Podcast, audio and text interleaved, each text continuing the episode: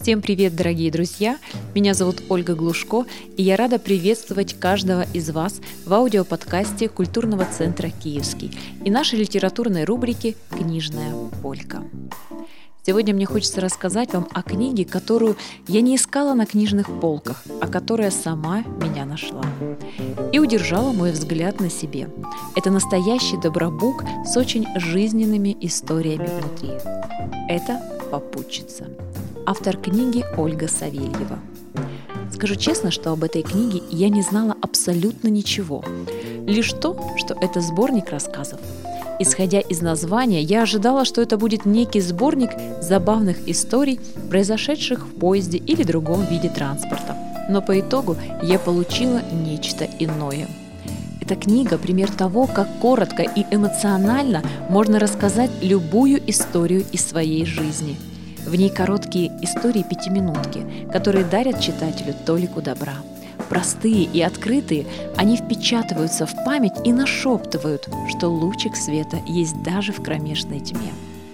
Они про детскую непосредственность, про субъективную истину, про возможность быть счастливым в любых обстоятельствах и про добро вокруг каждого из нас, на которое мы не всегда обращаем внимание я бы рекомендовала читать строго по одному-двум рассказам в день. Иначе возможна передозировка и резкое отторжение книги. Кстати, есть аудиоверсия. Если приветствуете этот формат, можете слушать, но тоже по этому же принципу. И еще, сюда не за литературными изысками, но если вам хочется чего-то простого и душевного, берите смело. Всем сентиментальным точно понравится та дорога, которой ведет автор. Нам с Ольгой Савельевой оказалось по пути. И это путешествие я еще долго буду вспоминать с теплотой в сердце. Подобные книги помогут многим заново поверить в людей, поверить в то, что на добро многие ответят именно добром. Исключения из правил, конечно же, никто не отменял. Но вам самим на душе станет приятно от добра, которое вы совершаете целом книга очень хорошая.